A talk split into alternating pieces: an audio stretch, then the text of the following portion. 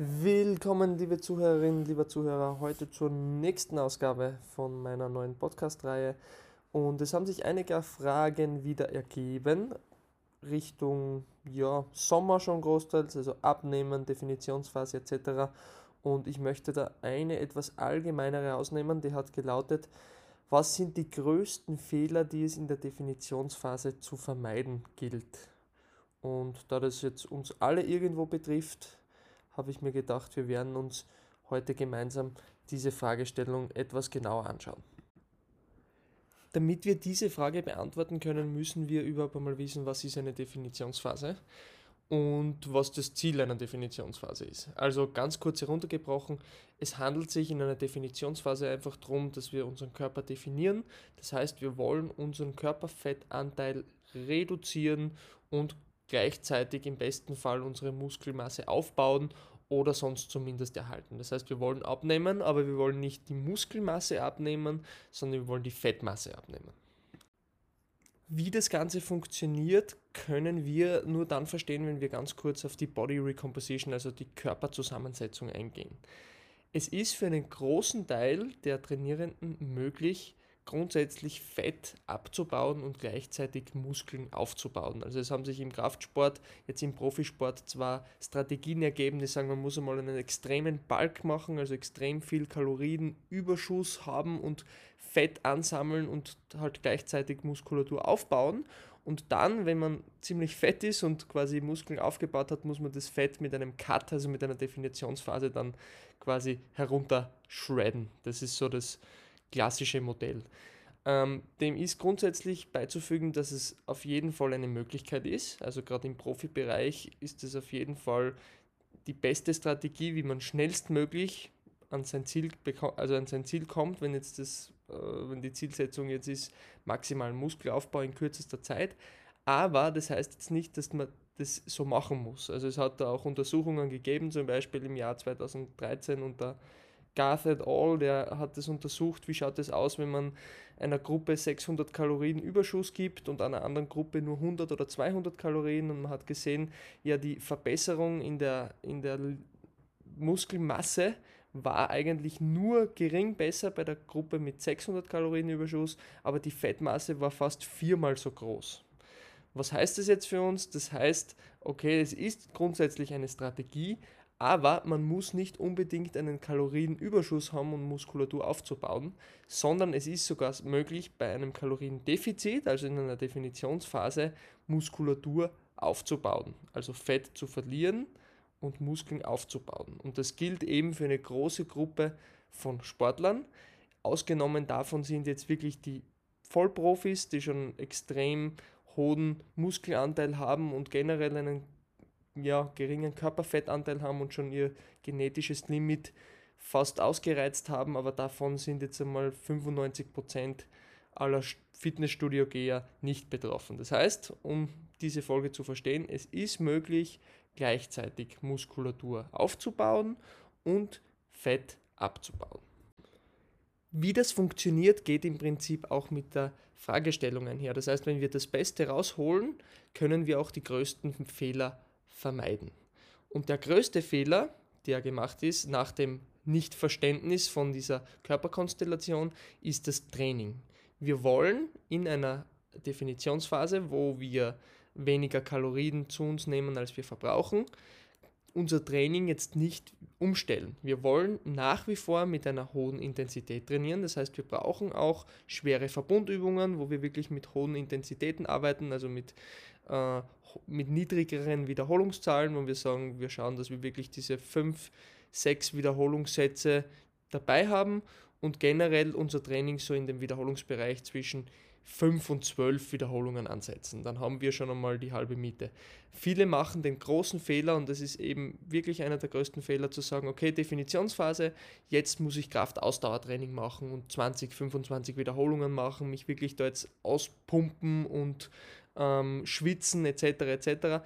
Das ist aber vollkommen falsch, denn wenn wir in einem, also muss ich kurz ausholen, äh, Muskulatur ist Luxus für den Körper und wenn der Körper merkt, die werden nicht gebraucht, ist das das Erste, was abgebaut wird. Und das wollen wir eben vermeiden, wie wir gerade vorher gehört haben. Das heißt, wir brauchen eine hohe Intensität, also schwere Sätze auch, damit wir unserem Körper signalisieren, okay, es, wir haben jetzt zwar weniger Energie, die wir zunehmen, also Kaloriendefizit, aber die Muskulatur wird gebraucht, um diese schweren Sätze zu absolvieren, also auch viele Muskelfasern zu aktivieren und zu rekrutieren. Das heißt, die Muskeln werden einfach gebraucht. Der Körper sieht, okay, Muskulatur wird benötigt, kann er nicht abbauen. Das heißt, wir bleiben mit schweren Wiederholungen am Ball und die, das Sprichwort Apps are made in the kitchen trifft großteils wirklich zu. Das heißt, wir fahren vor allem über die Ernährung, das ist der nächste Punkt, den wir uns anschauen. Und vom Training her, wir wollen das Volumen, also den Gesamttrainingsumfang und die Intensität, also das Gewicht, die Last nicht reduzieren, sondern wir trainieren ganz normal weiter. Wir wollen auch progressiv weiter trainieren und stärker werden. Ist natürlich schwerer, aber unser Ziel ist es, auch in einer Definitionsphase ganz normal uns zu steigern, stärker zu werden und vor allem unsere Kraft zu erhalten. Sobald wir merken, dass unsere Kraft verloren geht, müssen wir über Ernährungsstrategien intervenieren. Und das ist der nächste Punkt, den wir anschauen. Der nächste große Fehler, der oftmals in der Definitionsphase gemacht wird, ist, dass einfach zu wenig geschlafen wird. Also Schlaf ist wirklich das Wichtigste, was die Regeneration betrifft. Und wir haben schon vorgesehen, das Training ändert sich grundsätzlich nicht in der Definitionsphase oder sollte sich nicht ändern. Was sich aber ändert, ist die Kapazität des Körpers zu regenerieren. Das heißt, wir haben längere Erholungsphasen, bis wir wieder an den Zeitpunkt der Superkompensation kommen, wo wir stärker werden. Deswegen empfehlenswert 30 Minuten bis eine Stunde mehr zu schlafen als sonst. Und da sind wir in einem Bereich von 8 bis 8,5 Stunden, die wir wirklich brauchen, um optimal zu regenerieren. Und je höher das kalorische Defizit, also das Kaloriendefizit wird, desto mehr benötigen wir dann die Regeneration. Das heißt, Schlaf auch ein ganz, ganz wichtiger Faktor. Was die Ernährung betrifft, ist natürlich die Diät auch ein ganz ein großer Punkt, weil wir eben unser Kaloriendefizit über die Ernährung schaffen wollen oder schaffen müssen. Es geht natürlich auch über die Ausdauer. Warum das jetzt nicht optimal ist, werden wir aber nachher jetzt noch besprechen. Das heißt, Training bleibt gleich, wir trainieren intensiv und müssen jetzt über die Ernährung ein Kaloriendefizit schaffen. Äh, der größte Fehler, den ich jetzt oftmals bei meinen Kunden gesehen habe, ist, dass zu, also zu radikale Diäten gemacht werden mit einem zu hohen Defizit. Das heißt teilweise mit bis zu 1000 Kalorien pro Tag. Und das Problem ist bei so radikalen Diäten, wenn der Körper einfach wirklich merkt, oh Gott, es kommt jetzt viel weniger ähm, an Kalorien zu mir, als ich jetzt eigentlich benötigen würde, dann wird auch auf die Muskulatur rückgegriffen und diese abgebaut. Äh, eine gute Empfehlung ist es, wirklich da, hat es auch schon Untersuchungen gegeben, zu sagen, wir setzen unser Defizit so an, dass wir pro Woche 0,5 bis 1 Prozent unseres Gewichts verlieren. Das heißt, wenn ich sage, ich habe 80 Kilo, bin ich irgendwo bei 400 bis 800 Gramm pro Woche, die ich jetzt verlieren kann. Und das ist, hat gezeigt, dass das eigentlich optimal für den Muskelerhalt und Muskelaufbau ist. Am Beginn einer Diät kann man das ein bisschen höher ansetzen mit 1,5 Prozent pro Kilogramm Körpergewichtverlust und gegen Ende hin, wenn man dann schon leaner ist, also weniger Körperfett hat, würde ich empfehlen, so auf 0,5 bis 1% Verlust zu gehen pro Woche. Das ist auch äh, ein gutes Parameter, weil so können wir einfach kontrollieren, funktioniert unsere Diät, funktioniert sie nicht und auch dementsprechend jede Woche ein bisschen nachregulieren, wenn wir uns auf die Waage stellen. Zweiter wichtiger Punkt, das, äh, also auch großer Fehler, zu wenig Eiweiß. Das heißt, in der Diät sollten wir den Eiweißgehalt gleich bzw. sogar eigentlich etwas höher schrauben. Man hat gesehen, bei 2,4 Gramm hat man recht gute, ähm, recht gute Werte, was jetzt den Muskelerhalt betrifft. Meine Empfehlung ist auch bei so 2 bis 2,4 Gramm pro Kilogramm Körpergewicht Eiweiß zuzuführen.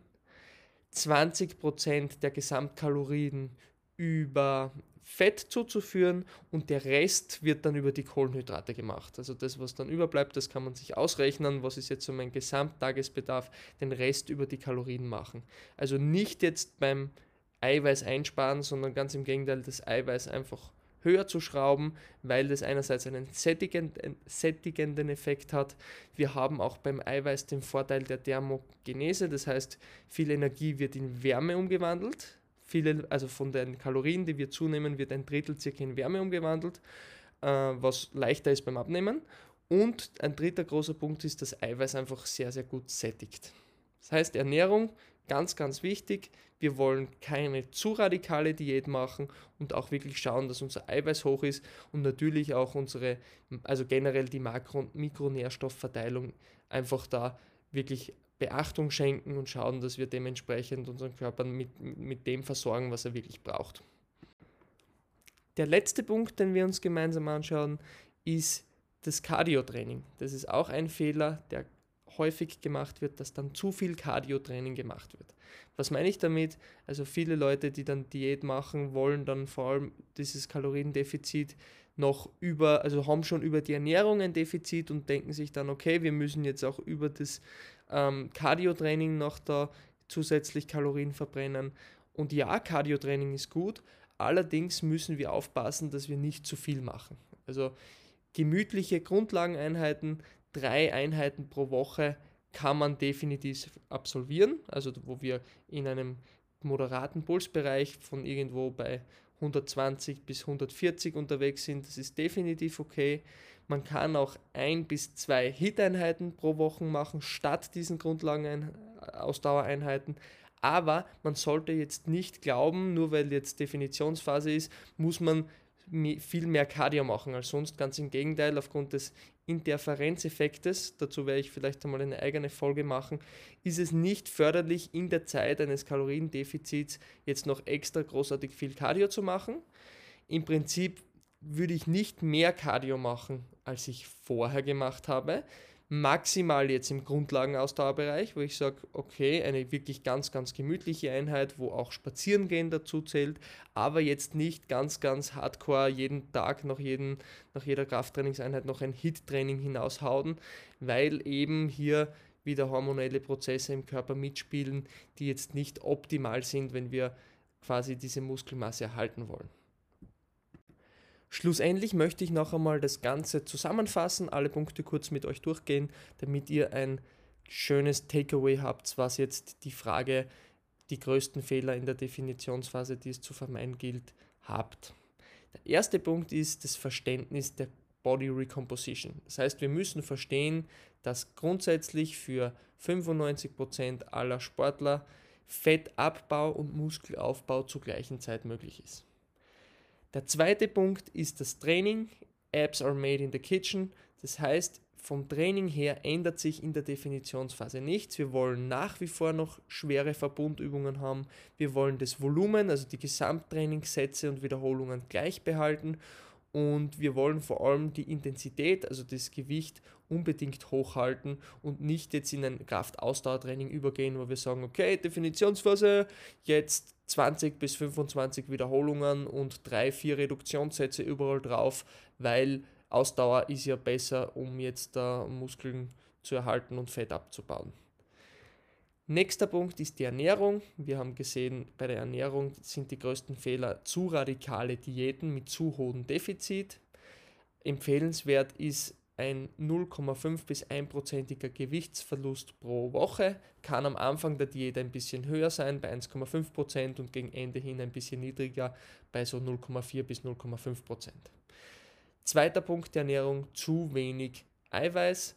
Und dritter Punkt, ähm, Nutrition Timing. Nach dem Training wollen wir Kalorien zuführen, also wollen wir Kohlenhydrate in, mit kombiniert, also kurzkettige Kohlenhydrate kombiniert mit Eiweiß dem Körper zuführen, um einfach die Regeneration schnell einzuleiten. Vierter Punkt, Schlaf. Wir wollen mehr Schlaf haben als sonst, weil sich eben die Fähigkeit unseres Körpers zu regenerieren verzögert, wenn wir ein Kaloriendefizit haben. Das heißt, wir wollen Schlaf von 8 bis 8,5 Stunden haben.